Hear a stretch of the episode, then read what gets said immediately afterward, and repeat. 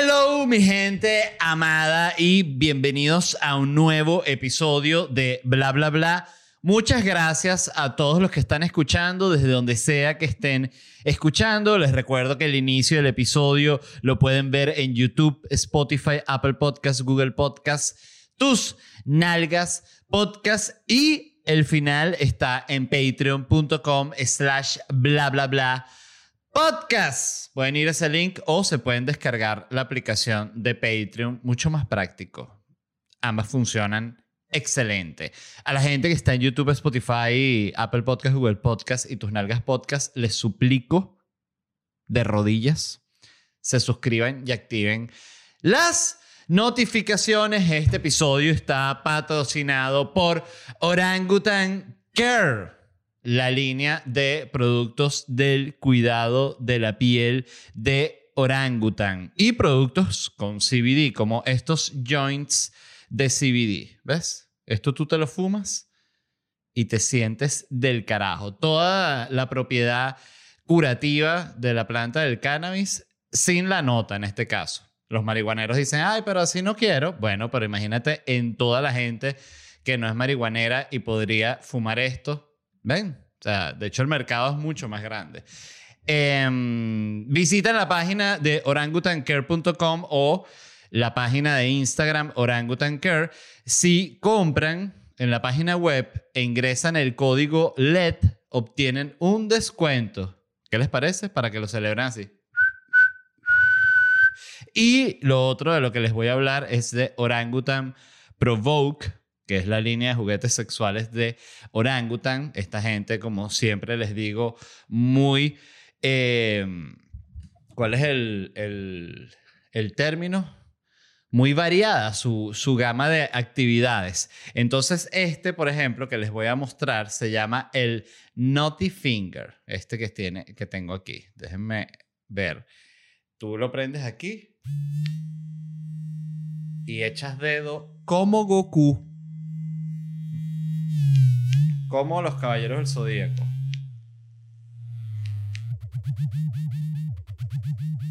Imagínense. Así no echa dedo ni Daft Punk. Orangutan Provoke en Instagram y al igual que con los productos de Orangutan Care, si van a la página de Orangutan Provoke y compran e ingresan el código LED, obtienen un descuento y dicen, miren, me compré esto para echar dedo, echarme dedo, como cualquiera que sea el caso con un descuento gracias a Led Varela y te van a decir qué frase tan extraña y tú dirás, pero es cierta. Los lugares donde me voy a estar presentando, siempre se los digo antes de arrancar con el episodio, es muy importante, me da mucha alegría. Voy a estar en Atlanta. Eh, bueno, esto no tiene sentido mencionarlo porque lo estoy grabando antes de salir para Atlanta, así que a la gente de Atlanta, gracias. El show estuvo increíble. Ahorita en ese show de Atlanta me disparan así como a Malcolm X y, y bueno, y queda esto como como muestra de, fíjate cómo hizo chiste hasta de su propia muerte, ese estúpido. Eh, voy a estar en Miami el 22 de mayo, está sold out, muchas gracias a toda la gente que compró. En Miami voy a estar el 29 de mayo y el 9 de junio. En New York voy a estar el 10 de junio, 11 y 12 de junio. En Boston el 13 de junio. En Miami de nuevo el 16 de junio. Orlando el 18 de junio. Dallas el 22 de junio. Houston el 23 de junio. Ciudad de México el 3 y el 4 de julio. Orlando el 23 de julio. Y Nashville el primero de agosto. Ya pronto también voy a estar anunciando otras fechas porque esto es una gira ya que no para, o sea, simplemente se van agregando fechas en el camino y ya nos iremos viendo. Escriban en los comentarios en qué ciudad están para considerarlos como bueno, no iba a decir como ya saben, pero la verdad es que no saben. Eh, siempre dependiendo de la cantidad, si nos escriben mucho una ciudad, es, es, interesante cómo funciona, porque tú dices y que me han escrito mucho de tal ciudad y de repente han sido seis mensajes que te han escrito. Eh, tipo, ¿cuándo vienes a Chicago? Por darles un ejemplo. Entonces tú dices, oye, seis mensajes no es nada. Sí, pero seis mensajes es más que nada. O sea, si nadie te escribe, mira, ven para Chicago, bueno, entonces nadie quiere que vayas para Chicago. Eso sí es una realidad. Pero eh, es interesante porque funciona así. Tú dices, ok, mira, está escribiendo gente de Chicago. Entonces tú, literal, si contaras, son seis, de nuevo, diez personas. Eh, si hablas de una ciudad tipo Santiago, Buenos Aires, sí va a ser más personas, pero estoy dando ese ejemplo. Eh, y abres una función allá, vas y la agotas. Entonces, fíjense qué interesante cómo funciona. Escriban en los comentarios en qué ciudades quieren que me presente con mi nuevo show Orgullo Nacional. Consiguen las entradas en ledvarela.com. Eh, para arrancar el programa de hoy, quería hablar de un tema que me tiene eh, impactado, que no se hable más. Y es el tema de que mm, los aliens, los extraterrestres, ya están aceptados oficialmente que existen. O sea, por el gobierno de Estados Unidos. Eh, y por otros gobiernos seguramente, pero siento que en todo lo que es el espacio, y eso sí hay que aceptarlo, el gobierno de Estados Unidos es la autoridad, junto con Rusia, que fue el primero que mandó perro y gato así, manda otro Perroski, otro, otro, otro, manda Perroski. Eh, los agarraron ahí mismo de la calle, por cierto. Esos científicos rusos eran, eran muy osados, ¿no? Era que, ve, perrito, Perrito, una salchicha y el perrito que, ay, mira la salchicha, guau, guau, y lo que era para el espacio. Eh, Obama ya dijo que, que sí, que hay videos de naves espaciales, qué tal. Jimmy Carter, ahí también registro de que aceptó que no que él había escuchado eh, eh, que del gobierno que tuviese eh, eh, ovnis o extraterrestres, cuerpos, sino Jimmy Carter, él vio un ovni. O sea, eso es un cuento real. Él vio un ovni y él eh, preguntó después en el gobierno si él era, este, si, si existían, pues que le dijeran si, si había, que, que, que todo bien y tal y que la gente como del Pentágono, de lo que sea que fuese la agencia que le contestó Jimmy Carter, le dijo como que tranquilo, que no pasa nada. Esto, por cierto, lo escuché en una entrevista que da, eh, no una entrevista, un podcast en el que participó Luis C.K., que es un sobre cine, y él cuenta esa anécdota sobre Jimmy Carter que lo vio en un documental. Este, y me llama la atención porque hay ya varias historias de presidentes de los Estados Unidos que han entrado al gobierno así, apenas entran, ¿sabes? Que juramentan sobre la, iba a decir sobre la Virgen. Este, ¿te imaginas que tú juramentaras así sobre una Virgen de Guadalupe? Este, no, sobre la Biblia. Eh, eso quizás para la gente que no, yo no, yo soy eh, más seguidor de la Virgen, entonces no me quiero juramentar sobre la Biblia, sino sobre una Virgen de porcelana, por favor, si no hay ningún tipo de problema. No, bueno, pero es que siempre se ha hecho con la Biblia, sea, en todo caso, podemos quitar la Biblia. No, no, yo sí, o sea, voy a insistir con lo de la Virgen. Ese es el, bueno, el presidente fanático de la Virgen que le debe su mandato a la Virgen, pues él se la pidió a la Virgencita. Em, el punto es que todos los presidentes de Estados Unidos apenas se juramentan, se sientan en la Casa Blanca y lo primero que dicen, antes de hablar del tema económico, antes de hablar de la deuda, antes de hablar qué se hace con China, antes de hablar qué se hace con Rusia, antes de hablar los problemas del país, es y que, ajá, muéstrenme, ¿dónde están los, los, los aliens, los extraterrestres? Muéstrenme, llévenme para verlos. Y siempre hay que, no, presidente, eso no es mentira. Y el tipo siempre se queda como que, pero bueno, ¿tú crees yo no vi Día de la Independencia? ¿Creen que uno es estúpido? Y le dicen, presidente, se lo juramos que no hay eh, extraterrestres. Pero ¿qué pasó? Que seguramente sí los hay. Hubo un presidente eh, goloso, ¿no? Goloso. Porque imagínate tú que tú eres el presidente, imagínate eso, no sé si fue durante la época de Kennedy o qué presidente pasó cuando se cayó el, el, el platillo ese que por, por la ese, no sé si es lo de Área 54 o en fin. Pero claro, tú eres el presidente, te informan, mira, presidente, se cayó un platillo volador, no, nadie se enteró, lo recuperamos, tenemos la nave y tenemos los cuerpos. Entonces el presidente los ve y dice, ok, esto es muy grave, voy a firmar una orden especial que esto es, se llama el secreto forever. Pero ¿cómo es eso, presidente? Secreto Forever, dije. Entonces, bueno, quedó secreto forever. Entonces me, me llama la atención, que es a lo que iba, que eh, el Pentágono dijo que vio objetos voladores no identificados, ya reconoció que sí, un general en una rueda de prensa que sí, señores, sí, no sabemos, no tenemos puta idea de qué es eso, no son los rusos, eso sí sabemos. Los rusos, qué raro que los rusos nos han dicho que si somos nosotros el, platillo, fuimos nosotros y que no sea mentiroso y Putin y que es verdad, es mentira, pero bueno, quería intentarlo. Em, ya dijeron que no son los rusos que no son los iraníes, no son los japoneses, no son los franceses, no son los uruguayos ni de vainas, se imagina. Y que no, es un avión que hizo los uruguayos. todo el mundo no, seas mentiroso. Este, eh, no fue nadie de la Tierra que hizo esas naves que van a una velocidad demasiado coño de madre y que yo siento que están soltando el tema cada vez más al público Justamente porque hay medio como ya una paranoia. O sea, ya se ha hecho tan de conocimiento popular que, bueno, de nuevo, que un medio como, o sea, una institución como el Pentágono que diga, sí, están estos videos, que salgan presidentes diciendo, sí, los videos son reales, es verdad, hay extraterrestres. Eh, lo que me impresiona es que no titule que si el New York Times existen los aliens, o sea, es como que eh, es, es lo que han esperado toda la vida sale la información oficial, pero entonces ¿cuándo van a usar ese titular? Literal, cuando sea como la película que se baja el bicho que crack, crack, crack. O sea, no, o sea, ya existen, coño, háganlo oficial. De hecho, así se va a llamar este episodio. Existen los aliens, existen los extraterrestres, qué sé yo. Em, me impacta mucho.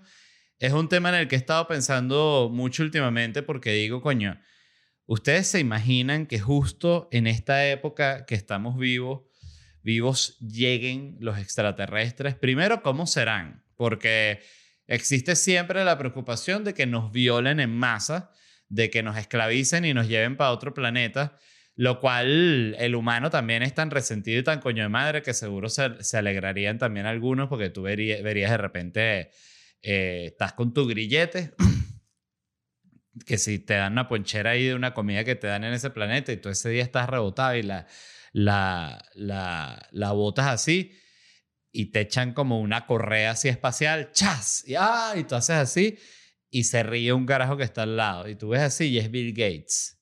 Y ahí mismo dice, tú lo señalas y ya en un idioma que te aprendiste como las palabras básicas, eh, tú dices eh, algo y tres entonces eso significa e, ese se quería escapar es traidor es traidor es traidor. Eh, y le echan una coñaza a Bill Gates y tú dices bien hecho por rata y por reírte ¿qué les pareció esa situación? eso puede pasar si, si se viene una invasión extraterrestre puede suceder sin ningún tipo de problema. Eh, yo creo que nosotros estamos esperando como que ellos son pacíficos y ellos son cool y ellos no nos van a violar, porque realmente es nuestra única esperanza de mantenernos positivos, porque ya sabemos que tecnológicamente son muy superiores a nosotros, se pueden llegar de lugares así que no tenemos puta idea, o ya viven que si en Marte y son que si invisibles y en lo que llega la nave así, le cae así un tipo, ¡ay! ¿Qué es esto? Y tocan así, se abre toda la cuestión invisible y se ve que están todos ahí jugando dominó. Em, bueno, no sé, me, me, llama la atención cuando va a suceder eso. Em, yo siento que es como la teoría esta de, no sé si es como la, que, la teoría del zoológico, no sé cómo es que se llamaba, que es esta de que ellos ya saben que nosotros existimos, pero están claros de que somos como súper subdesarrollados tecnológicamente en relación con ellos. Entonces nos ven como cuando tú estás en un parque y ves unos insectos que, unas hormigas que están llevando unas hojitas, no sé, siento que es algo así, como que tú ves y dices, ay, mira las hormiguitas y como que eh, si tú eres un niño eh, eh, bueno, las ves y ya, y le dices a tu mamá, mamá, mira las hormiguitas y tal. Y de repente tú eres un niño coño de madre, maldito, que saca una, una lupa, que ya ningún niño tiene lupa porque la lupa ya desapareció, porque mira, existe papa celular que mató lupa y mató zapato de villa y todo. Este, y está el niño con la lupa, que quema a la hormiga eh, y, y la hace sufrir feo. Puede pasar igual con los extraterrestres. O sea, quizás los que han venido hasta ahorita, a curiosear, quizás estamos lejos para ellos y es como ir como... Eh, como la piedrota esa que queda en Noruega en los fiordos, así que es como una piedrota que está junto, junto al canal, entonces alguna gente se toma la foto ahí y, y es como un lugar bien, bien, eh, coño, muy bello como para tomar fotos y para estar ahí y tal. Yo no he ido, pero no recuerdo ahorita cómo se llama. Déjame buscarla. Seguro pongo eh, Piedrota, Piedrota, Noruega. Y seguro sale. Puse Piedrota, Noruega y salió. ¿Cómo se llama la piedra de Noruega? alguien puso. Se llama el Preik, Preikstolen. Exacto. El Preik, Preik.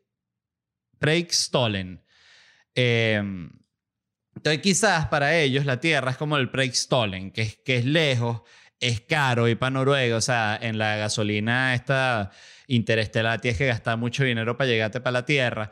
Entonces la gente que se llega hasta acá a ver, quizás son como los, los marcianos, eh, como ecologistas, pues, que les gusta la naturaleza y los nuevos mundos, entonces vienen con sus hijos, mira, míralos ahí, por eso es que siempre son esas escenas como que el marciano se ve y ven a la gente así, la gente se caga y que mierda, ¿qué es eso? Y los bichos y que no vale, no hay problema y se eh, entonces creo que puede haber sido así, pero quizás no han venido los malos, pues los que sí llegan y que bueno, se acabó la huevonada. Así que pónganse grillete espacial y todo. Ay, tengo que estornudar.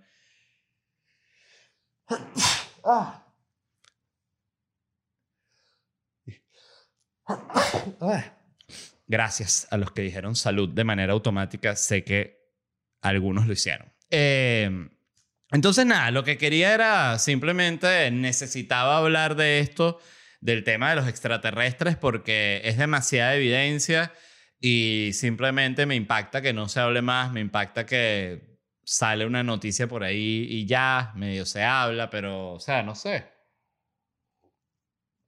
fue mucho más noticia que si que Ben Affleck y, Jennifer López salieron de nuevo, por ejemplo. Eh, eh, ese es el ejemplo perfecto. Ben Affleck y Jennifer López. Jennifer López terminó con su esposo, eh, Alex, Alex Rodríguez, ¿no? ¿Qué se llama? Ellos hacen TikTok todo. Divertidísimo. terminaron y Jennifer López volvió a salir con Ben Affleck que Ben Affleck yo siento que es un tipo insoportable, no sé por qué me da esa impresión. Eh, en cambio Jennifer López se ve que me parece se ve más pana. Pero, en fin, igual toda esa gente es una mierda. Em, ¿Qué era lo que les iba a decir? Eso, que la noticia de Jennifer López y Ben Affleck eh, hizo mucho más ruido que, que existen los, los fucking extraterrestres. Entonces, eh, prioridades, gente, prioridades. Entonces, hablando de prioridades, la, segunda noticia de la cual les voy a hablar es que los humanos podrían respirar por el ano en casos de emergencia. Por ejemplo, llegan los extraterrestres, te vienen y te dicen, epa, humano, te ahorcas y ¡ay, me estás ahorcando! Respiras por el recto. Eh, y tú dices, esto lo descubrimos por la ciencia antes de que llegaran con sus naves interespaciales. ¿Qué? Respirar por el recto. ¡Oh! y sales así como tiras como un soplido duro, no es ni siquiera un pedo, es como respiras por el recto y sueltas todo el aire y la vaina te, das unos saltos así como los tipos de, de Attack on Titan, o sea, como así, pero a, puro eh, soplido del ano. Importante aclarar, no es un pedo, es producto de la respiración rectal. Eh, un equipo de científicos japoneses demostraron que los mamíferos pueden absorber oxígeno por el ano. Normal. Esto fue noticia internacional porque, bueno, claro, como somos los humanos, hasta CNN, eh, The New Yorker, todos los grandes medios y que pone ahí lo del ano, de verdad sí está bien gracioso. Eh, estos científicos ¿Por qué, por qué sucedió esto, no? Estaban intrigados porque observaron que las brótolas, que son unos peces, lo tuve que googlear, los bagres, los pepinos de mar, que por cierto recuerdo en un documental ver el pepino de mar y qué animal tan asqueroso y tan cochino. El pepino de mar es como una especie de, de, mojón marino que produce otro mojón. O sea, es una cosa, es como... Eh, si existe Dios y, existe la creación, es como que el pepino de mar eh, lo hizo de verdad. Fue el único que hizo el domingo. Y las arañas tejedoras de orbes, que tampoco sé cuáles son, vamos a buscarlas. Arañas tejedoras. Tejedoras de Noruega, ¿eh? Mira, tejedoras de orbes. Eh, bueno, es una araña y como cualquier otra, la verdad.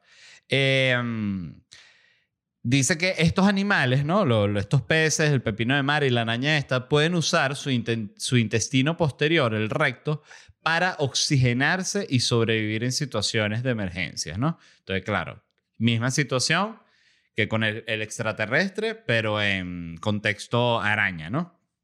Viene la araña, sale una mantis religiosa, ¡ah, araña, te jodí! La agarra así con las patas, la araña dice, chale bola, córtame la cabeza que estoy respirando por el culo. Y la mantis dice, qué asco.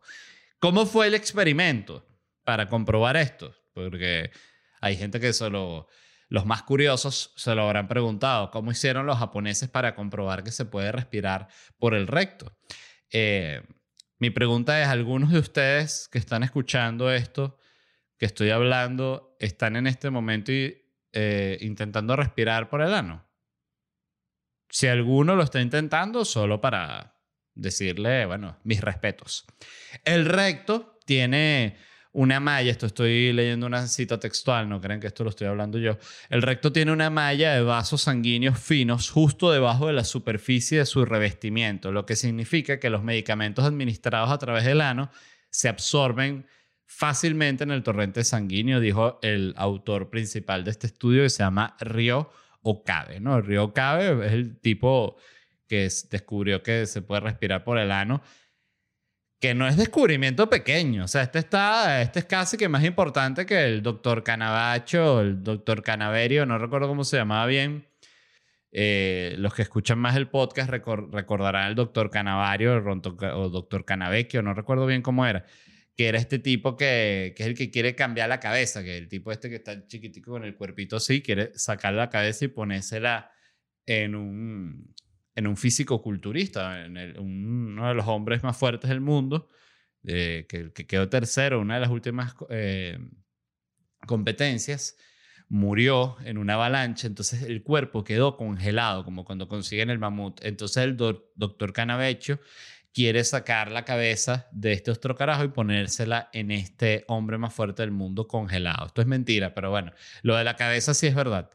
Eh, entonces, ¿cómo fue el experimento? Bueno, muy sencillo. Lo hicieron con eh, ratas y cerdos, ¿no? Y básicamente les taparon la nariz así y que tápale ahí al, cerdo. Le taparon la nariz al cerdo. ¡ah! Y les metieron oxígeno por el ano. O sea, ¿Cómo? ¿Una manguera? ¿O fue con una cosa así? No sé cómo fue. Pero les metieron oxígeno por el ano. O sea, literalmente un enema de oxígeno. Y descubrieron que el animal no se muere porque le entra parte del oxígeno por el ano.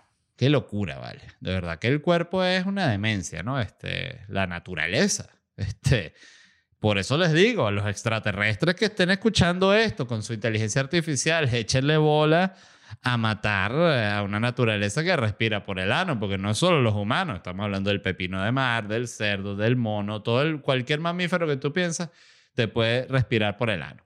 Entonces, em, la pregunta que muchos nos estamos haciendo aquí es, ¿por qué? O sea, ¿por qué ellos hicieron esto? ¿Por qué quisieron descubrir si los animales respiran por el ano?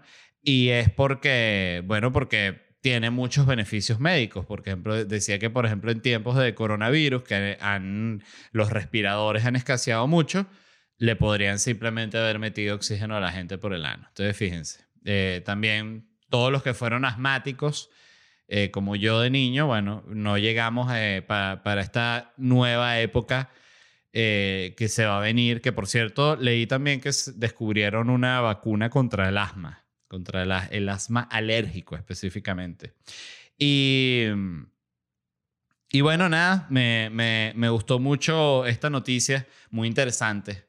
Pero lo que me llamó mucho la atención de la noticia o el descubrimiento de la respiración rectal es cómo los médicos, ¿no? Se inventaron los, los supositorios.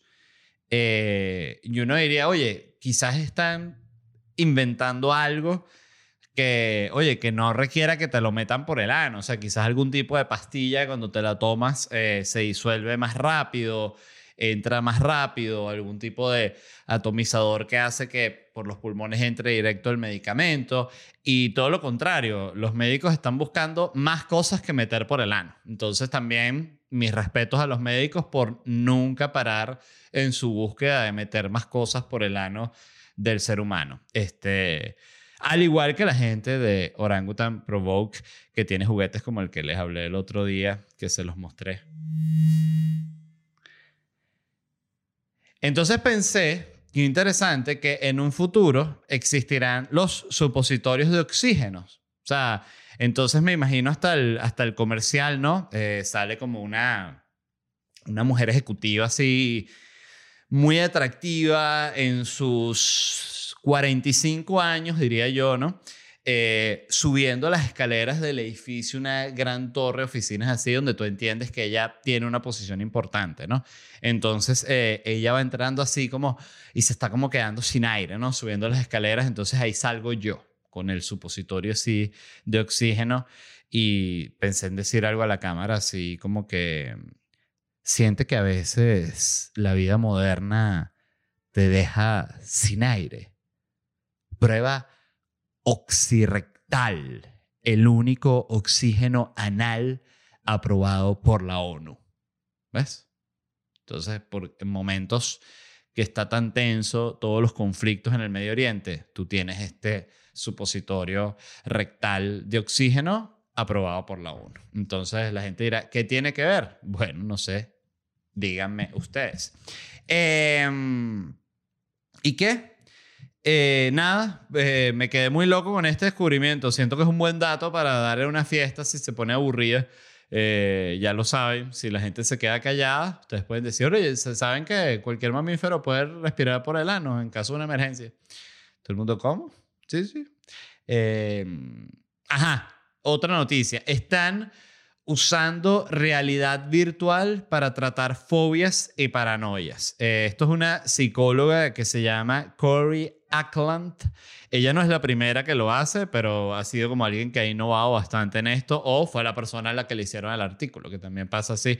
Eh, esa es la clásica mezquindad que existe en todos los medios del mundo, en todas las carreras, que es que, ah, este sí le hicieron los artículos, mira, ah, este sí le hacen la, la entrevista, ¿no? Ah, mira, qué arrecho, pero a mí, a mí que me parta un rayo. Y que bueno, pero es que tú no hiciste la, la, terapia con, con la, realidad virtual, eh, Roberto.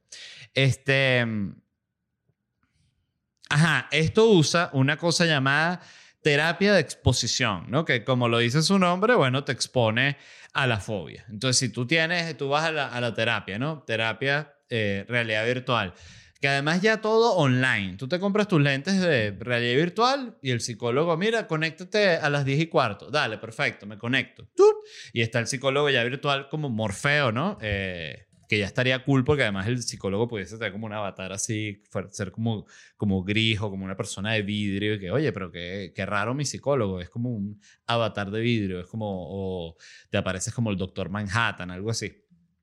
Y entonces, ¿qué haces? Que tú estando en el mundo de realidad virtual, te enfrentan a tus fobias. Entonces, si tú tienes fobia, a las arañas, bueno, te empiezan a salir así arañas de todos lados, se te acercan, tal. Entonces es como para que tú puedas eh, enfrentar tu, tu fobia sabiendo que estás en una realidad virtual y sabiendo que no son arañas peludas que están subiendo por tu cuerpo, que siento que, bueno, eh, yo creo que jamás en mi vida eh, he, matado insectos como en defensa propia, pero esa gente que agarra una, una tarántula y se la pone en la cara y vaina, eso no me gusta, no me gusta. Aunque las arañas no me dan asco, las arañas me dan miedo. Eh, pero una cucaracha, cucaracha voladora, no. O sea, cucaracha voladora, si hacia la cara, tú dices, ok, mátenme. Mátenme, córtenme la cabeza, ya. Donen mis órganos. Em, entonces, esto, de, eso, de eso trata. Eh, eso. Dice que mucha gente va a terapia porque tiene miedo que sea vacunarse. Que yo también ahorita leo unos artículos y se los, se los juro. Hay vainas que los leo y digo, ya soy de otra época. Ya soy eh, un viejo con respecto a ciertas vainas que, bueno, pero hay que ir a terapia para ponerse una, una pullita, ¿vale? No joda.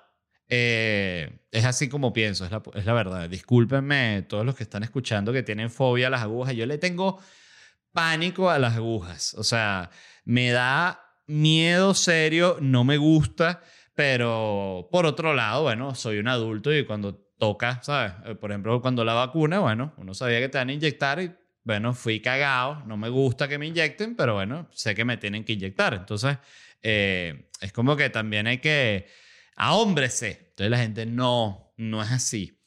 Eh, hay cosas que sí me parecen como que, coño, ¿cómo le vas a tener miedo a eso? ¿O cómo vas a tener en serio que metete un pedo de realidad virtual para irte a vacunar? O sea, coño.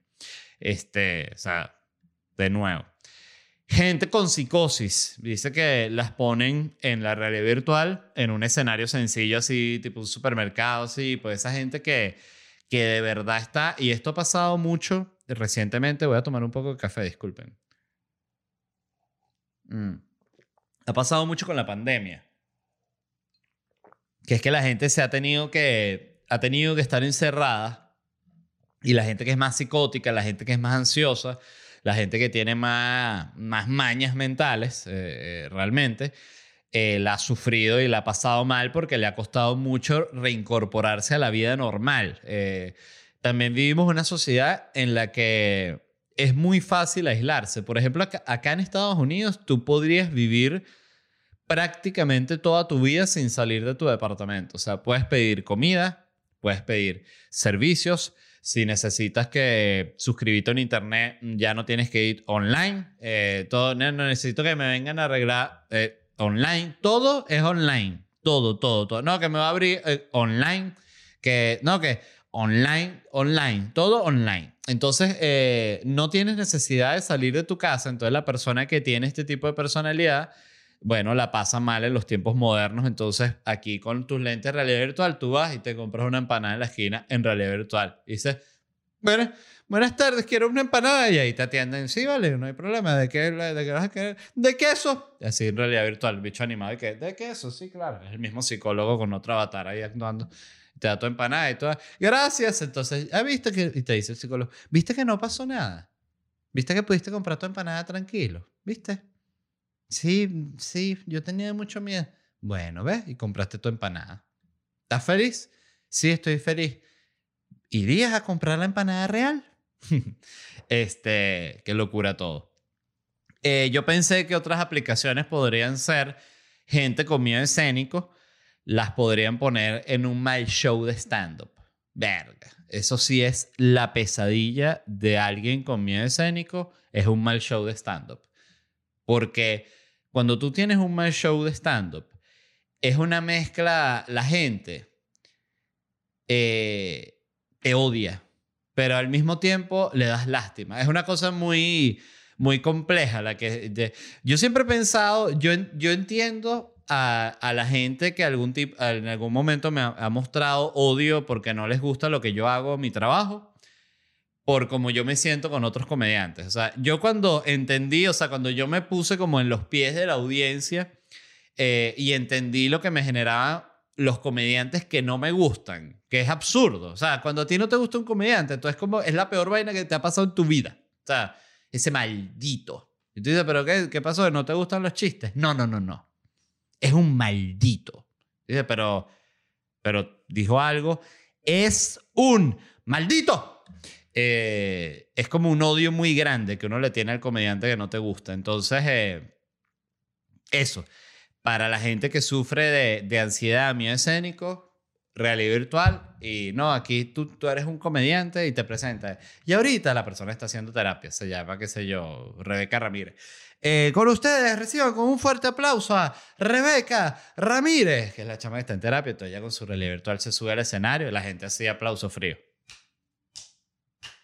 Entonces ya, buenas noches. Este, oye, ¿no les ha pasado que, que ustedes llegan, llegan al aeropuerto y está como toda esta parte que te tienes que, que como que sacar los zapatos y así? Entonces, justamente cuando cuando estás entrando y hay alguien de la realidad virtual te dice, ¡bájate malo! Y hay, todo es para entrenar el, el, el tema del miedo escénico. La gente que tiene miedo a coquetear, que existe mucho, gente que no sabe hablar con otra persona eh, ni, siquiera del sexo opuesto, pues, si eres gay de tu mismo sexo, la persona que te gusta, gente no sabe hacer ese approach, les cuesta demasiado, siente una ansiedad y tal. Entonces también, esto está perfecto, pues así te, puedes, te pones tus lentes de realidad virtual y estás como en un bar eh, también lleno de gente y tú ahí, epa, saludas y tal, pues, ensayar, ¿no?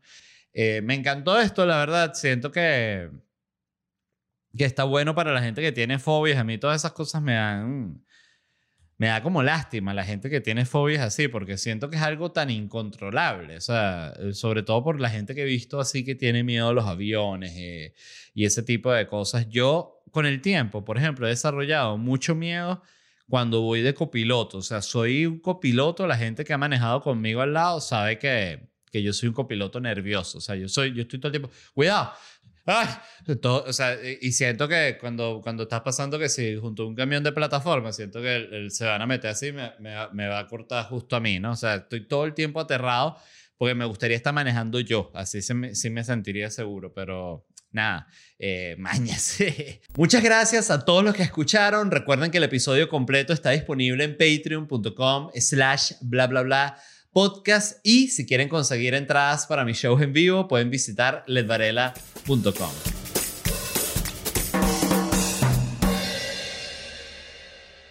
¿Estás listo para convertir tus mejores ideas en un negocio en línea exitoso? Te presentamos Shopify. Tal vez no lo sabías, pero nuestro podcast More Than Mamis es un negocio y lo empezamos por supuesto para desahogarnos y hablar sobre la maternidad, no para convertirnos en expertas de ventas y del e-commerce. Así que sí, necesitábamos ayuda para vender nuestro merch y poner en marcha nuestra tienda. ¿Y cómo suena con Shopify? Llegó otra venta. Shopify es la plataforma de comercio que está revolucionando millones de negocios en todo el mundo. Ya seas un emprendedor desde tu casa o desde donde sea, Shopify es la única herramienta que necesitas para iniciar, administrar y hacer crecer tu negocio sin dificultades. Con Shopify puedo gestionar pedidos, envíos y pagos desde cualquier lugar, brindándote toda la información y estadísticas de tus ventas al detalle. Regístrate para un periodo de prueba con tan solo un dólar al mes en shopify.com barra sonoro, todo en minúsculas Ve a shopify.com barra sonoro para llevar tu negocio al siguiente nivel. Shopify.com barra sonoro.